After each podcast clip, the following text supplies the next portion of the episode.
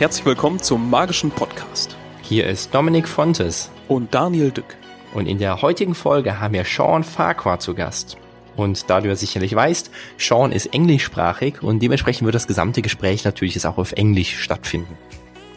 Sean is a Canadian magician and illusionist. He fooled Penn and Teller twice and won the Grand Prix World Championship of Magic. In this podcast, Sean gives you a view behind his magic. Hello, Shawn. Nice to have you here. Thank you, Dominik. It's really great to be here.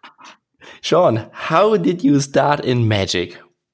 Oh, that's an interesting question. Uh, my father was a magician, and my grandfather and my great grandfather. So I don't really have a clear recollection. It's just uh, always been part of my life. But when interviewers usually ask on television, I tell them my mom says when I was born, the doctor slapped me, and I said, "Pick a card." was it really like this? Yeah, it's a great. No, I think I was probably about four when uh, I started realizing the stuff that my father was teaching me were were sleights for magic. And my older brother was already being uh, taught, and so I just kind of wanted to do what my brother was doing. Played with the coins, played with the playing cards, and I was about four or five when I started realizing what it was. And by six, I was pretty involved in magic. And you start very early with a sleight of hand, like with the coins, and do some manipulation and something. Yeah, it started with things like um, uh, making the coin pass from hand to hand by turning the hands over and having the coin flip from one hand to the next. And we started on the ground, uh, uh, just placing your hands flat on the floor, turning your hands over, and making the coin propel through the air to the other hand and getting faster and faster. And then it was take it off the ground and into the air. And then it was things like this French drop and uh, palming. Uh, we'd walk around all day long you know, with coins and finger clips and palms. It was so competition between between you. yeah, that's what it was. Who drop it first? How many can you stack in your palm? That sort of thing. Wow, was it lo a love on the first sight for you? The magic? Oh yeah, I, I yeah, I I love magic. Uh, I eat, sleep, breathe magic. Uh, uh, I, I think I'm the closest thing to a magic addict. I'm down to two packs a day. Just kidding. Um, um, that's all I've ever done. I can't imagine. I tried other things. Uh, I mean, I For tried uh, cooking, uh, digging graves, marine biology, uh, sous chef, uh, pizza cooks, uh, marketing. I tried to build houses, roof houses. oh, lots of things, and every time I turned right back to I worked in a packing house. I did all sorts of menial jobs, but I just kept going back to magic because that's all I've ever wanted to do. And what is magic for you? Why is it so yeah so famous for you? So such good thing. Um, I think I love what magic does for others, which is a great feeling for me. Uh, I like to give. I, I think that when I do magic, uh, the trick itself isn't really that important. Uh, what's important for me is the reaction that I get from the audience. Um, I, I, had a big discussion actually in Germany a few years ago with the youth uh, camp that they put together. This wonderful thing the Magic Circle puts together a bunch of youth, and I asked them which was more important: effect, method, or presentation. Because that's the standard question for magicians: effect, method, or presentation. And I argued that I didn't think those three were the most important at all that instead of effect, it was affect, how your magic affects somebody. I've been lucky enough to meet people who've been affected by my magic, not just amazed by it, but life changing moments. And for me, I had a gentleman who told me that he'd planned to take his life and chose not to after having a conversation with me, watching my magic, and uh, seeing how much joy there could be. Uh, for me, uh, that's really magic. Uh, the tricks I do are just a vehicle to create a moment of wonder. And I love when I see that moment of wonder when people, you know, just go, wow, how is that? It takes them out of their childhood uh, thoughts and all their business thoughts, I should say, and puts them into that childhood thought. It's it's a really cool thing. So you feel so you feel the magic. Yeah. Um, well, I see people who will always consider it a puzzle. Uh, my wife has a friend that no longer, well, had a friend that no longer talks to us because she found no way to find joy in magic. She found everything I did to be a puzzle and she found it insulting to her intelligence. And I felt really sorry for her that she couldn't find anything uh, about magic to be joyful or exciting. It was just, it was just insulting to her. She thought, well, it must be a puzzle and I'm just too stupid to figure it out. And you're insulting me. But, and I was like, that's not my purpose at all. Um, I had a gentleman the other day come up after the show and he said, uh, I'm a nuclear uh, physicist and I understand the world run, the way the world runs. And you've confused me. And I believe I have solutions to most of the effects you did. And I, I looked at him and said, Do you find joy in finding the solutions? Oh, yes. I said, Well, then I did my job. he wanted to sit there and explain everyone. And he started with uh, German magician's effect, uh, Losander's table, floating table. Yeah. And he was explaining that he really thought that there was magnetism and that perhaps the, the magnets were in the uh, toes of my shoes and that the table was some form, uh, maybe just made of uh, a plastic form. So it was incredibly light with uh, repelling magnets, and that there was uh, a force from my hand above. And I, I sat there just staring at him, going, "Look how excited he is that he has a solution to this." And, and I smiled and said, "That would be one way of doing it. It's not my way of doing it, but it certainly would be a brilliant way to do it. Congratulations!" And he looked very happy, and I said, "Well, my job is just to bring joy and wonder to people." He wondered, but for a different reason, and trying to figure it out. So I guess I did my job. Not the one I intended to do, but still did it. and what is your exactly way to do magic? Um, I, I I don't like to be confrontational with my magic. I love to be involved in the magic too. I grew up watching magicians like Doug Henning who found the wonder and the joy as he did it. He was just as surprised. I love the magic of Cardini because when Cardini performed, he was he was a victim of his magic. Uh, Topas has a wonderful lecture talking about you know uh, victim, murderer, or witness, and and I think that's really strong. Um, I like uh, being in a position where Sometimes I'm the victim. The magic is taking place and I don't know what's going on. It's happening around me. But I also uh, love the moment of being the killer where I'm in charge and everything is me. But when it's me, I want it to be um, surprising that at the end it actually happened. That uh, I think the best best description came from uh, a newspaper in San Francisco they said uh, they'd seen Las Vegas magic, they'd seen Broadway magic, they'd st- seen street magic.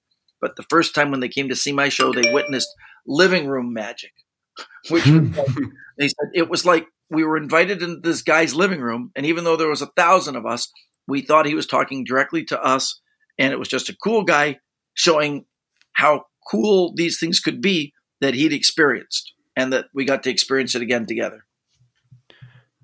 So you are very near to the uh, to the audience, and yeah, an, a, a, normal guy as a magician. Can we yeah. describe it like this? Yeah, uh, I want them to know that I can do magic, but I want it to be something where I am just as surprised, impressed each time it happens. So that, uh, and then there are moments where I just at the end of the show uh, where I just do something that's incredibly skill based and away from anything. I've always ended soft, never ended strong, never had a big finish. I don't like big finishes. I even have a line in the show. I say it's an unwritten rule in show business to end big. And so tonight I'm going to break that rule. And then I do something really soft and skillful so that when they leave, they leave with the impression of, oh, wow, he was playing with us all night. Look what he can do. yeah, that's the reason why you don't do this uh, at the beginning. That they yeah. uh, that the audience don't know how you much can do. Yeah, if if you start off, I know a lot of guys say, "Oh, we start off with a big bang and do the best thing first, and then you can settle in and then do one more thing at the very end that's really big and flashy." And I'm like, "Yeah, but if you just kick them in the teeth at the start, uh, they're hurt." and the rest of the show is oh well yeah he can do any you know uh, great analogy story on that was I have two friends, Peter and Nina, who are circus artists. They used to be a Cirque du Soleil. Now they have their own circus called Underground Circus. It's it's very big in Canada. It's wonderful. I brought them to my house to watch David Copperfield's special when he did Fires of Passion. A few years before, uh, they Peter got into magic, and so I had him over a few times and we watched old videotapes at the time of, you know, uh, David Copperfield and some of his great specials. And then we all sat down for an evening to watch Fires of Passion. If you recall, David was in a straitjacket at the end over top of these spikes that were all on fire. It Yeah. was uh, quite dramatic. And Peter and Nina were both chuckling. They were laughing, like giggling. And I, I looked over to Peter and said, thinking, well, he's a very smart guy. He probably knows about rigging and that probably he assumes there's cables hidden inside the burning ropes and that they'll be released when they need to because he's a smart guy. But I didn't say it. Instead, I said, why are you laughing? And he said, well, come on, Shawn, it's obvious. He's not in danger. And I went, oh, really? Why? And he goes, he can fly. Which he did at the start of the special. The start of that special, he came flying out with a torch in either hand, floated down to the stage, and said, "Hi, I'm David Copperfield, and welcome." You know, to, and I was like, "Oh my right! Oh my heavens! You're right! You're right! He's absolutely in no harm whatsoever because he can fly." Uh, that makes sense, yeah. level- yeah, he set a level that was so high at the start of the show. Look at me! I'll just fly out here and land. Let's do some magic. What, what do you think? What is the best uh, way to start a show? Um, for me, uh, I like to talk. Isn't that weird? Um, I usually come out and, and talk for a minute or two and establish a connection with the audience because that's what theater is about. And we're, it's different, our type of theater. Most, you know, they keep a fourth wall. The first thing I want to do is break that wall between me and the audience. I, I want them to know I'm a human and that what they're going to see is personal experience, that there won't be another one like it ever again, that the next one will not be the same. So I, I, I, I usually start off soft, talking to the audience, and then do something that is skillful but not the best. I don't want it to be the best thing in the show. I want it to be something they'll remember. Uh, I often start with Pavel Rope, which uh, I do to music. And I, I, I talk about my history and my family first. Uh, I add a little humor into it. And then I say, but enough about me. Let me show you something special. And I make it seem very special, which it is. And then I, I do the rope routine. Um, yeah, I, I uh, lot different than most. When I was younger, if you'd asked me, you know, I, I did a bird act and I produced 11 birds and make tear newspaper in half and, and, and go all out. Or uh, there was a time when I would appear on top of a table with a big, you know, piece of cloth that dropped down with a projection on it, and I'd appear on the table and immediately shove a girl in a box and stab her with blades and pull the middle apart. And yeah, those those were those days. Now uh, that's just not me. Uh, my current project is a thing called Hidden Wonders, and it's just a, a 30 seat venue. Uh, I hid it behind uh, a fake uh, Chinese tailor shop in Chinatown in my city of Vancouver. It's about an hour from where I live. Uh, people walking by will never know that behind you know the fake tailor shop is this 30 seat, really elegant, all burgundy and black theater uh, with rake seating, only three levels. So, So it's a secret? Yeah, it's a secret. It's a hidden wonder. Uh, nobody's more than 14 feet from me. They only get the address once they buy tickets. Um, the door only opens 15 minutes in advance so that people only arrive 15 minutes in advance. So there's never a lineup. People are just escorted in. My friend Billy Schway dresses like a tailor with the ribbon around his neck and everything to welcome people in. And everybody That's cool. sneaks into that. And uh, the front row is an arm's length from me. And the back row is about nine, ten feet away, and the furthest to the right and left is about 14 feet. And I open up by just welcoming them and talking to them. And then uh, to make it really fun, I do some stuff with cards and I start off very slow. And by the six or eight minute mark, I've turned into some really skill based card stuff to let them know. And I end the first set with the signed card and sealed deck that I did on Penn and Teller's Fool Us and in the World Championship. And I just hit them hard. And then I go, okay, so that's what I do. Um, and I have this curios cabinet to the left and a box to the right. And I say, the rest of the show is up to you. I'll ask you to select things from the cabinet or maybe say something from the box. Or maybe you'll say, do something that's on my person. And I'll do something with that. And we'll just switch it up all evening until the time runs out. And I do have a closing that I planned. But uh, and it's with Gypsy Thread because I think a tailor shop and doing something with thread is important to end the show. It reminds them where they are. tailor shop, but in between, uh, the audience guides my show. So it's only 75 minutes in length, and every show is completely different because there's lots of things in the cabinet and lots of shelves, and on each shelf are multiple things, and they only get to pick one thing from each shelf. And I tell them uh, tonight, pick wisely. Uh, everything in there is great, but th- some things are way better than others. But it'll be up to you to find them. And uh, yeah, I've already got repeat people coming back just because they said, I really wanted to see that thing on shelf number two. And everybody voted against me. So I've come with eight friends. We're going to be seeing that thing on shelf number two. Shawn, you performed two times on Penn and Teller Fool Us. Is it for you like a deja vu? yeah, deja vu. um, both were really exciting experiences. And to be honest, I didn't uh, actually plan to go on the show. When uh, the show first filmed, it was filmed in uh, England. And I'd been contacted by these producers from America saying, We'd love you to be on a show in London. And it's called Fool Us. And I just said, No, thank you. And they were like, What? Magic isn't about fooling. No interest whatsoever. Thanks. And I wish you all the success in the world. And they didn't stop. They kept well, they're very persistent. They were like, we think it'd be great. A lot of the people that we've talked to said you'd be awesome for it. And I explained, well, first, I don't like the fooling part. Second, I'm on tour at the time. I'll be in, I think I was in Paris at the time. Yeah, I was in Paris. And I said, uh, I don't have the time to do it, um, but I wish you well. And then their third or fourth call, they said, uh, you know, maybe you're fixated on the fool part too much. That's just a hook that we sold to the TV producers. It's not about that. As our head judge, Johnny Thompson, says, it's a celebration of magic. And I went, Pardon? Johnny Thompson's involved? They were like, Yes. Yeah, sure, I'd love to do it. they were like, What? I said, Yeah, yeah, he's the best magician walking the face of the earth today. His knowledge is unlike anybody else's. He's just got this base, and to spend any time with him, yeah, I'm in.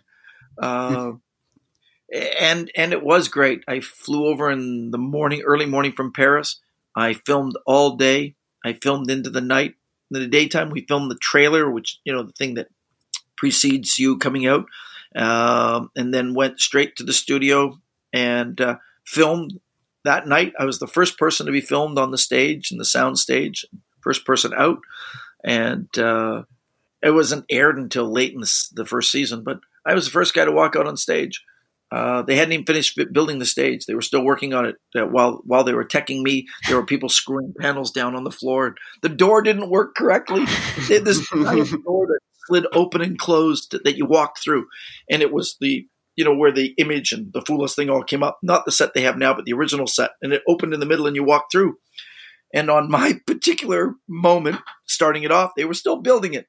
So uh, an audience of about 750 people at this Wembley Studios thing. They watched the video trailer, which they don't do anymore. They used to, you know, show you the trailer and then go in. Now they just make the trailer and add it later. But the the audience got to see the trailer, and then uh, they said, "Please welcome Shawn Farquhar," and the doors didn't open, and they just they wouldn't open, and they were trying, and then they went and cut, and the audience like, "What?" Said, oh, sorry, they got out with screwdrivers. They fixed the door. They made it slide back. but We're good. So then everybody watched the video trailer again. And when the doors went to open, they opened about five inches.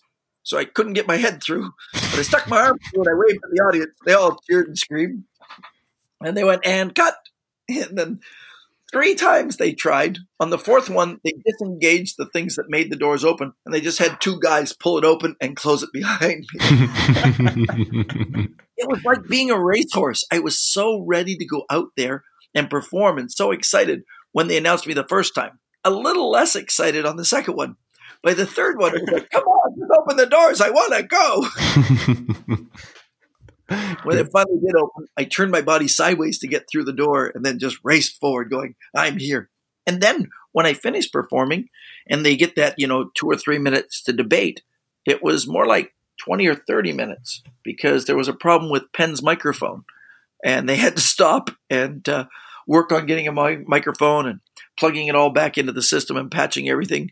And I stood there with the, the host, Jonathan Ross, and he was going, So, you're from Canada? I said, Yeah, so we've been to Canada. We had this wonderful chat. The whole time, all I'm thinking is, why do they get to think so long about my trick? This is wrong. oh. So when we came back, he said, We're going to pretend it's been like two or three minutes. And he goes, The host went, Well, Shawn, uh, I think the boys have had enough time. I said, Yeah, I think they could have built a prototype. and the audience laughed really loud. And he went, And cut. He says, No, maybe you misunderstood. We're going to try to make this, you know, pretend it's like a couple minutes. And I said, Oh, yeah, right. Okay. So he said, Well, I think the boys have had enough time. What do you think? And I said, Well, let's ask the audience, who all laughed really loud. They went, And cut. then when it actually aired, he just went, Well, I think the boys had enough time. Let's go talk to them. And I was like, Oh, don't get to say this time. So it's like a movie production. yeah. Totally like a movie production, uh, and done in you know sections. It was it was interesting. And back then, uh, the very first Fool Us, we got to watch each other afterwards. They put us in the green room, so we got to hang out and cheer for the other acts that we've been hanging out with all day. So that was really fun. Now uh, you hang out in the green room, but once you perform, they just put you down a hallway and you're gone. So you never find out how the other people did. Oh. Uh, you never even see them again, uh, which is kind of sad because for me, uh, I made a lot of friends just hanging out, you know, in the back room, nervously hanging out Hmm.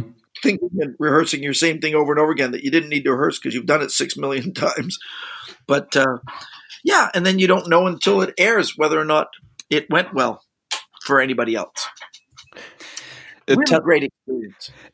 tell us uh, about the fooling part, not the secret, but how is it? Um, you must to show uh, the secret to a judges, uh, to the judges, and uh, they uh, uh, take care that Penn and Teller know the real secret. Or t tell us about this. Yeah, so um, it, up until this year, it was it started off. It was just Johnny Thompson was the judge, and then it became Johnny Thompson and Mike Close, and then Johnny passed away, so now it's Mike Close.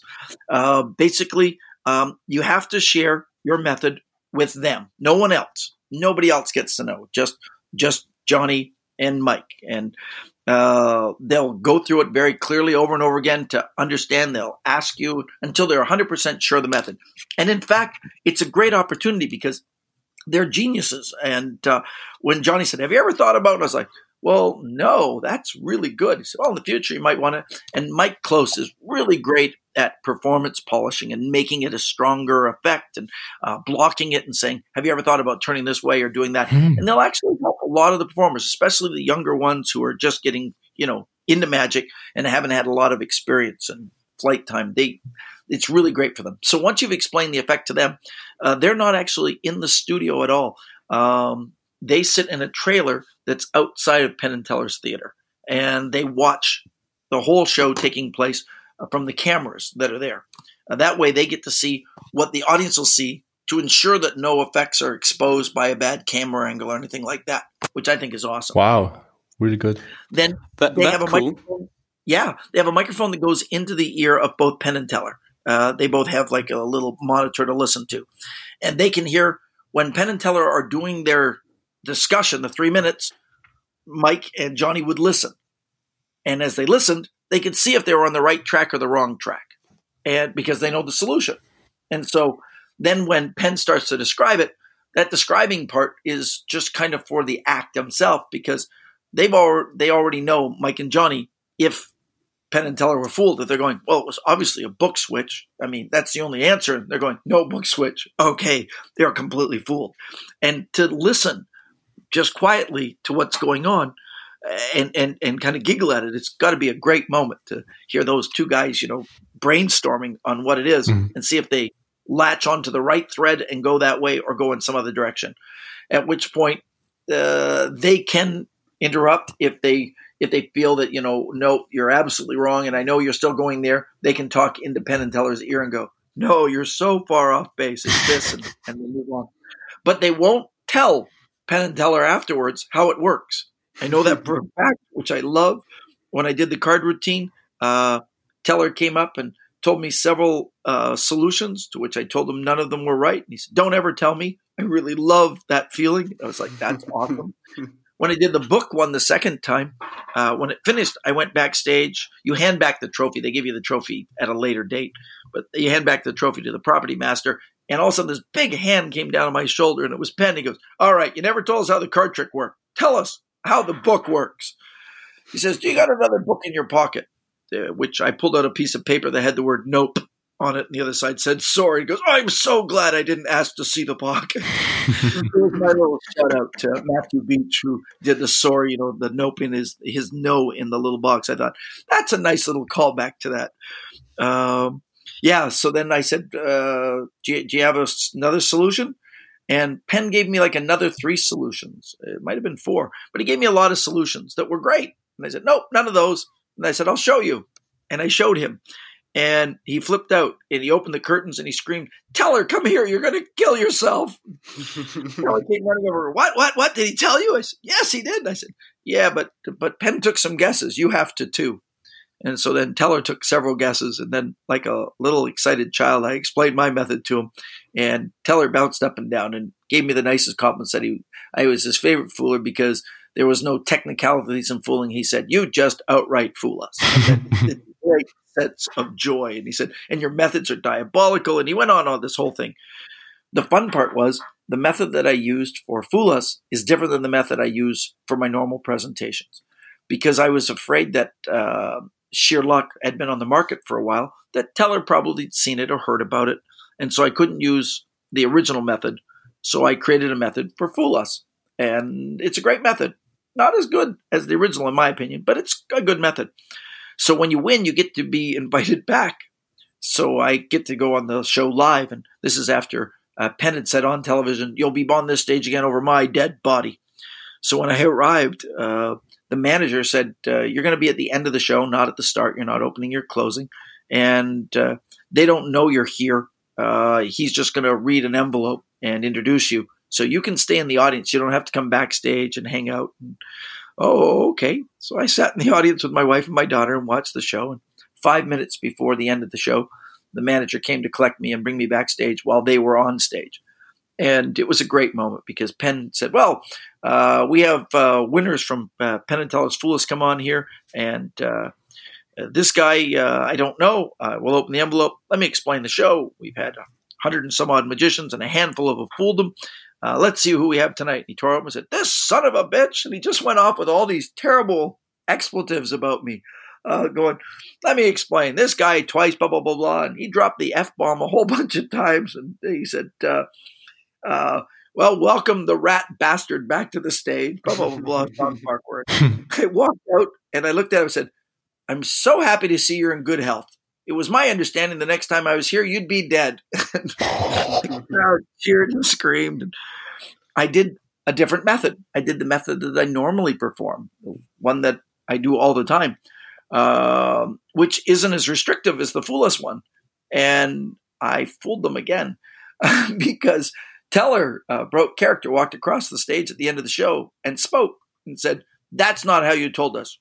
I want to talk to you afterwards. And then went out to sign autographs and everything. And when it came back, I was sitting in their green room waiting. And, and he was like, That's not how you showed us. You can't do it the way you. I said, Yeah, yeah. We sat for quite some time before I explained that one. And he's like, Yeah, more methods. I said, I got a dozen. Come on. You had three or four each. It was like, It's fun. it's a real challenge for them. I really admire Penn and Teller. They've really helped to propel my career forward. Um, and I admire the fact that they take this challenge because, as you as magicians know, there's more than one method to every effect. They have to pick the right method from a handful of effects. Mm. And it I really it upsets me when I see magicians come out and do a 20 minute routine with, you know, a dozen effects in it. They do do an effect. Uh, and they put tons of false leads that they don't cancel. I put false leads, but I cancel them all. Like in the book, uh, I put it in and out of my pocket multiple times. Uh, and that was, you know, to, to add to the flavor of it. And uh, I switched my glasses to glasses without uh, glass in them as a shout out to Jerry Andrus. And I flipped through the book at the end, showing it blank like it was a coloring book. They were all false leads. But before they got to the final decision, uh, I canceled all those things, allowing them to, you know, see that those weren't methods but I put them there to put those into their heads. so that it was part of the deliberation. But as they were deliberating, I slowly removed each of them, like handing Alice uh, Alyson the book. And she's go, "Why do I have to look at it? It's blank." I "It's not for you. It's for them." And when she started flipping, you can see them go, "Huh? Okay, it's not a Svengali book." It's like really nice to. I like to remove those things. So many of the guys that go on the show, they put fake ones in and they leave them there so that there's six trails to follow. And now Penn and Teller have to find the right trail. Hmm. And I don't think that's as fair because in magic, a good magic effect, you wouldn't have six explanations that the spectators could latch onto. You'd have none. And on Fool Us, you have to have those by some contestant's account uh, to win. I don't think you have to. I think it's good to put them there and then remove them because that makes it more fun. Mm-hmm. Was there different in your normal magic business after the TV shows? Oh yeah, um, not at first. Uh, when it aired, the first one it aired in England, and I think it was four years before it came to North America. So I didn't see anything about it. I was coming home from China doing a show, flew through the United States, and the TSA security stopped me and said, "Excuse me." And I, yes, sir. And he says, "I know you," and I'm like, "I don't think so." He says, yeah, you fooled Penn and Teller. And I'm like, what? He goes, yeah, I saw that. oh, it's in America? How cool. I was terrified going, okay, I'm being stopped by security. I've done nothing wrong. What's going on? And when you do nothing wrong, it still frightens you, right? I mean, that's just one of those things. You just go. And they take you to, to prison? Yeah. Yeah. You just wonder. Um, but since then, the amount of people that have seen it, uh, and, and now that it's on Netflix and on YouTube, some of them have been seen, you know, seven and eight million times yeah, um, it has changed the business. Uh, it's given me an opportunity to build my own little theater by saying, you know, the the first guy to ever fool Penn and Teller twice is really cool. Mm-hmm. Um, yeah, uh, I owe a lot to them for that.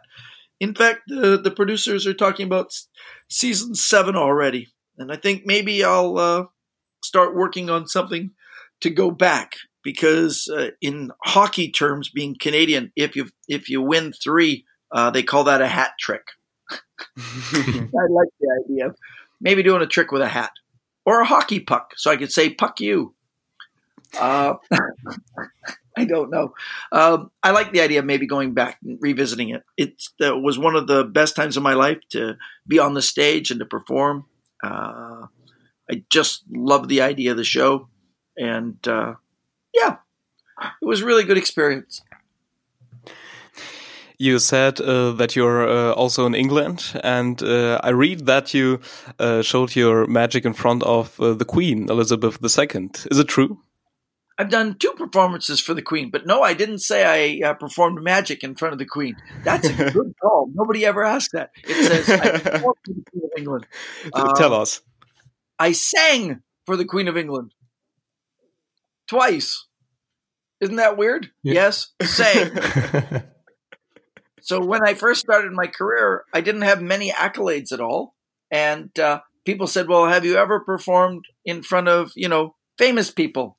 And I was like, "Well, I I I performed in front of the Queen of England." They're like, "What?" I said, "Yeah, I I sang. Uh, I belonged to a small elite boys choir, uh, Confederation Center Arts boys choir." And uh, we got to sing at a private uh, concert for her when she had dinner at the uh, the Governor General's house in Charlottetown PEI. And then again, when she uh, opened the Commonwealth Games, I sang for her.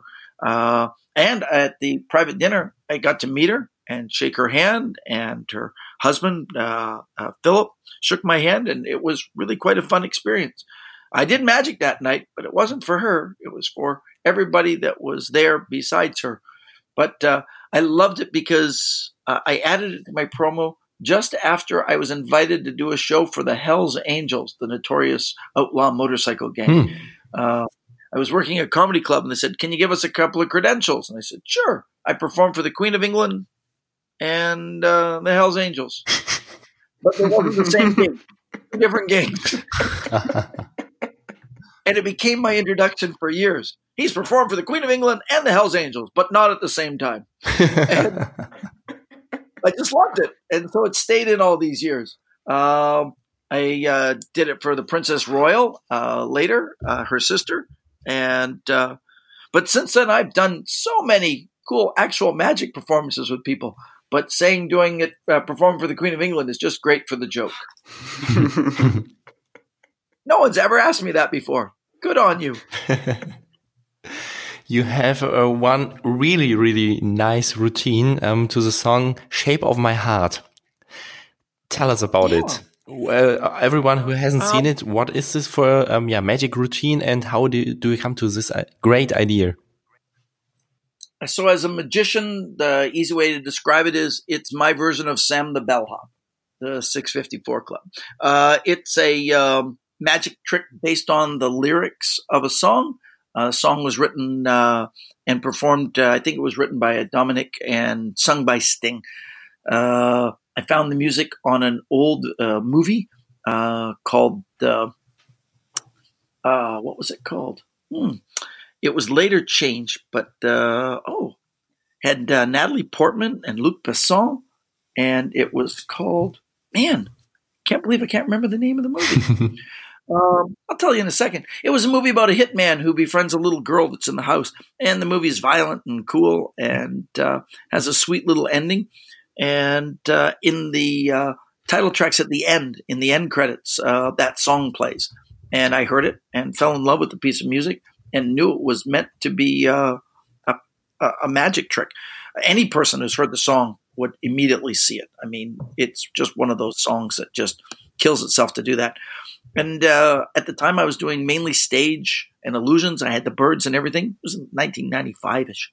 Uh, I just loved the music and wanted to create some magic around it.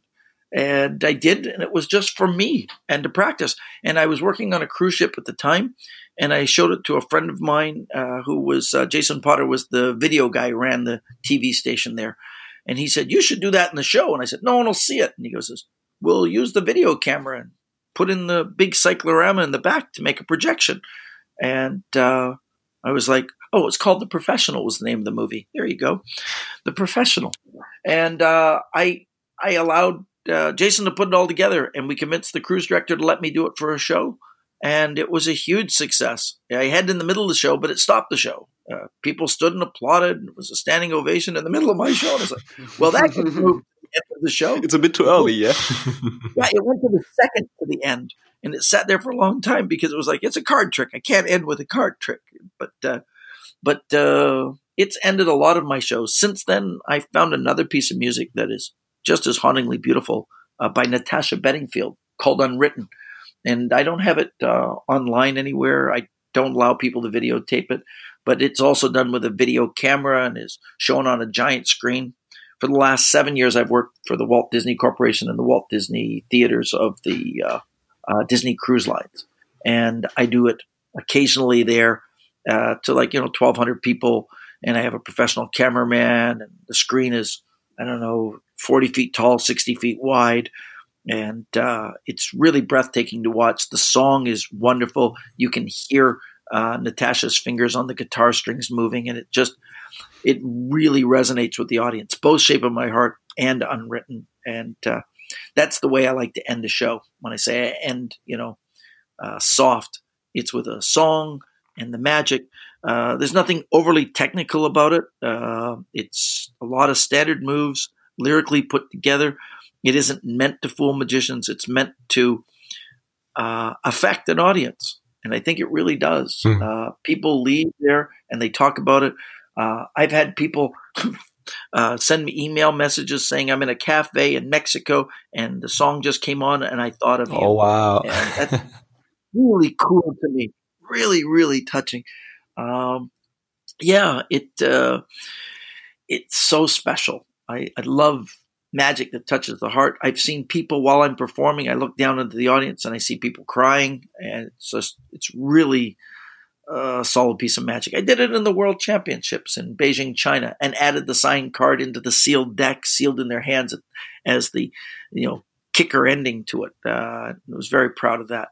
Um, yeah, I, I, I, love it. It's just a, a, really heartfelt piece of magic that, uh, and I've seen some other performers recently uh, using the music and doing some cool stuff. There was a guy, I believe his name is Michael Chow from uh, uh, China who did a, a wonderful routine where, because it talks about the, the money and things, and he made coins appear. And it, it's nice to see other people's interpretations of it. It's very cool. Great. You go with your magic on the whole world. Um, how is a magic? Um, yeah, the difference in the uh, the different countries. Can you see there's something from the audience, from the magic? Oh, yeah yeah, first when I go meet other magicians from other countries, uh, the magic is also different. Uh, some countries uh, they're very based on the techniques. Uh, some countries they're very much based on the uh, style or presentation. Some are just on story. Uh, many are just about fooling, and I'm not really a big fan of any of those being the primary. I want it to be a whole package, not just a single thing. So um, as I travel, I'll see ones that are fixated on, well, it's not very technical. And I'm like, right. But did you see the response from the audience? And other ones where they go and say, well, that one, you know, was really, really hard. And I go, yeah, I, there's a reason I do that one technically difficult. And having a mix. Uh, a lot of different countries don't understand that. Um, uh, I have a great story of teaching a magic trick uh, in China uh, at a magic festival, the Red Star Hotel in uh, Westlake, China. And they gave me a translator. He's a very articulate young man, Chinese, with a wonderful English accent. And I said, uh, So you're going to be my translator for the next hour? I said, Yeah. I said, I apologize. I talk fast. I get excited. I love to share my magic, but let's get started. And the first effect I did uh, looks difficult, uh, but is very simple. And I do that for a reason. I want them to see that sometimes skill and the the look of skill are not the same thing. And it, the move is done with a magnet. And so I did the routine. And then at the end of the routine, I said, and now time for the translation. Explain to them, I use a magnet. And the translator began and he talked forever. It was like eight or nine minutes of talking. And I, I stopped him and I said, Excuse me, does anybody else speak English in this room? And this young man towards the back said, uh, I, I kind of. I said, Did he just take all that time to say, I use a magnet? the young student said, uh, No, what he said was, Your method was inferior, and he was explaining his. I mean, just, and I was like, You're no longer my translator. Young man in the back, come up here. I'm not a translator. You are now. um, yeah, so uh, magic uh, from the magic side is different by countries and culture and areas. Magic, as perceived by audiences, is interesting too. Uh, in some places in the world, it's still considered real magic. Um, and although that may sound awesome and exciting, it's not always the case. I went to the Dominican Republic to film a TV special for ESPN, and my cameraman Jim and I were out doing some just colorful footage where I'd walk around and do a little magic for the locals. And this one local freaked out and basically called me the devil and pulled a gun out to kill me. Bullshit. Uh, Jim ran backwards, still filming while running backwards away from me, leaving me to calm this person down. It was, yeah, a whole other level. Um, I've been in countries where the people want to touch everything. They consider magic to be a challenge and they just grab at everything. And I've been in places where it's just the most joyful experience. Where Japan is amazing because the word sagoi, you know, you're winning when they sagoi, which I, I, have no idea what it means. I think it means what or how is it possible or something because they say it a lot when you're doing magic, and it's it's a really great feeling. Um, audiences all over are different, and when I travel, um, I can expect that, and I learn from it. Humor is different too. Some people laugh at certain things and other cultures don't. Where it becomes a problem is when you get multiple cultures in one room. Uh, Disney is a perfect example. Uh, Disney Cruise Lines, on a single cruise, you can have 42 different countries represented, so at least seven or eight languages. And I'll bring a young person up onto the audience and I say hello to them, and they're all excited to come up because they're, let's say they're eight or 10, and they see every other kid raising their hand, so they raise their hand too. And I pick them because they look wonderful and excited, and I get them up. Hi, what's your name? And they just stare at you. And then I go, Are you nervous? And they just stare at you. I say, Я немного понимаю по-русски. And they're like, да. And I'm like, oh, you speak Russian. He's Venetian. Вы понимаете по-английски? Do you speak any English? And they're like, нет. And you're like, okay, let's have some fun now. and you try to I've had uh, Spanish kids, Russian kids, German kids, uh, all sorts of kids that can come up, uh, Chinese kids, and, and I'm I'm like, well, I know a few words. Let's see how this goes. And it's a wonderful challenge because they see things differently and you're busy trying to communicate with them and at the same time entertain a thousand plus people. Um, r- really a fun challenge. Uh, not a lot of people uh, think about that when they they uh, go for contracts like that. How will I deal with? It? I had a gentleman I brought up onto the stage, and the effect it deals with me being behind him and uh, whispering into his ear. And as I brought him up, uh, I met him in the audience. I said, "Hi, how are you?" He said, "I'm great." Said, Come on up brought him up, put him in front, stepped behind, whispered into his ear, and he did nothing. I said, please say this. He said nothing. I came around to the front, said, you okay? And he goes, yeah, I'm fine. I went around to the back. I whispered again, nothing.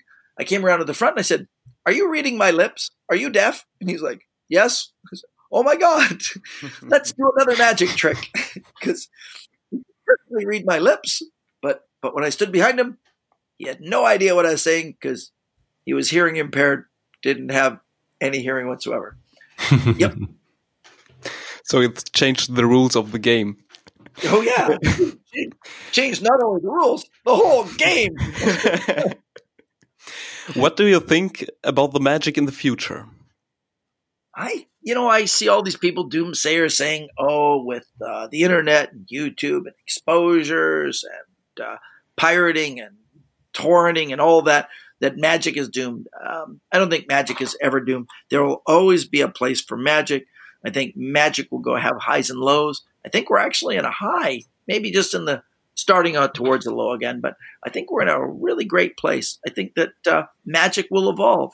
Um, when I started, magic was all about dove magic and uh, birds, and then it went to big illusions, and then it went to street magic and now it's 90% close up magic seems to be the thing. And uh, we went from me performing in 6,000 seat arenas to 1,200 seat arenas to now performing for 30 people. Uh, Germany inspired me to do this. I did a tour a couple of years ago. Uh, my dear friend Axel Hecklau put together a, a, tour for me so I could share some magic. And while I was on the tour, uh, I took the opportunity to visit all the small magic theaters in Germany. Oh my heavens, you guys are so lucky! I went to so many uh, from 12 seaters to I think 75 seats is the big ones, and uh, I loved it. That the German people don't see magic as just for children, that it's for adults, that it can be sophisticated, that it can be an evening out oh, made me so inspired that I came home and built my little speakeasy hidden wonders exactly for that reason. Uh, it was really a wonderful thing. I think magic has a bright future. Uh, we have a lot more young people getting involved. Uh, yeah, they're maybe not being involved in the same way it used to be. And some of them are just out for likes and hits on their YouTube channels and Instagram. Uh, that that's that's something, I guess. Uh, I'm old. But uh, I, I, I, look at it as it's another way of sharing wonder. And now so many uh, women are coming forward. There have been lots of women in magic. They just were very quiet about it and their interests. And now there's tons, and they're very accomplished and uh, wonderful storytellers and great stage presence. And I don't see anything but great ahead. Things like the German Magic Circle do a lot to uh, spread the wonder. The International Brotherhood of Magicians uh, is super great. Uh, I see great things for the future of FISM and because it's becoming more and more international with the world competitions coming to Canada in 2021. I'm very hmm. excited by that. People are like, oh, you're excited because it's in your country. I said, actually, the people in Germany will have a shorter flight than I will to get to the convention. in, that way, it's closer to you than it is to really? me. Um, yeah. From France, it's like a six hour flight. For me, it'll be more than nine. Whoa. Hmm. Canada's pretty big. I think so, yeah. Uh, I remember years ago, um, Lennart Green, a dear friend of mine, I said, if you ever come to Canada, I will come to visit. And uh, he was, we were sitting in Sweden talking, and he'd driven a couple hours to get to the lecture, and it was a wonderful night. And I said, if you ever come to Canada, I will come. It was about a year later. He phoned and said, Shawn, I'm in Canada. Come visit. And I said, great. Where are you? He said, I'm in Quebec. And I said, I'll be there the day after tomorrow. And he goes, what? And I said, it's like some planning involved. It's like six hours. He goes, oh, six hours. Oh, then you should fly. I said, uh, that would be flying. He's like, what? Is that the same country? I said, yeah. And I was wrong. It's longer than six hours because you have to fly from Vancouver to Montreal. Then there's a changeover of the plane and a layover, and then from Montreal to Quebec, it's it's a long way. yeah, it's a big country. But you take the challenge. Yeah, of course.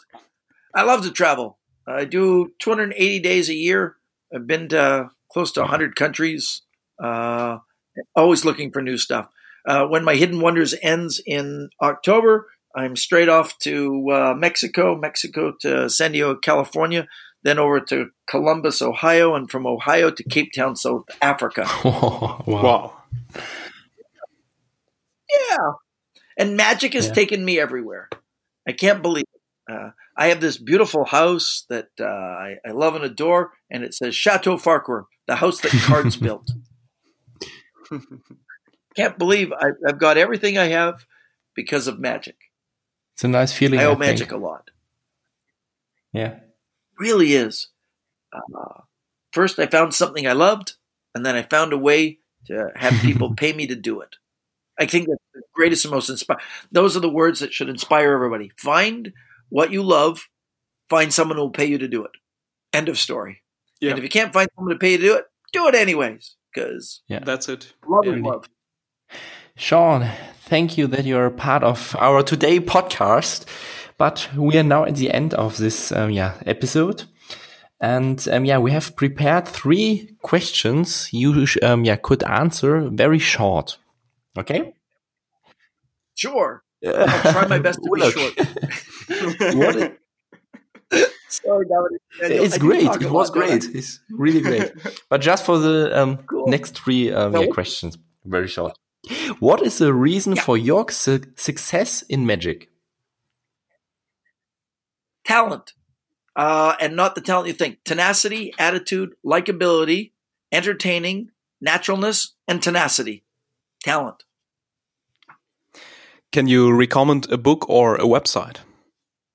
Uh, one of my favorite books to read in the entire world is How to Win Friends and Influence mm. People. Has nothing to do with magic. But if you want a magic book, uh, I would uh, get Ken Weber's book, uh, uh, Maximum Entertainment. And in fact, it's just been released uh, as a new edition, and it's filled with wonderful stuff. Imagine you are placing a larger poster on a prominent place in a larger city with a message from you. Which wisdom do you want to share with everyone on it? Oh, the large poster? Um, it's a good day to have a good day. Laugh more, worry less, do more of what makes you happy, try and fail, don't fail to try, be the best version of you, work hard and be humble. Every day may not be good, but there's something good in every day. And don't forget to be awesome. That's what my poster would say. Wow. And is there something you want to give to the listener, uh, listener at the end? You have the final word. Um, we have a, a heavy responsibility as a magician. It's to create magic and wonder in the world. Remember, the magic isn't about you. It's about making the other person affected by your magic. And if you can do that, you're really a magician in my eyes. Cool. Thank you that you'll be a Thank part you, of Sean. this podcast.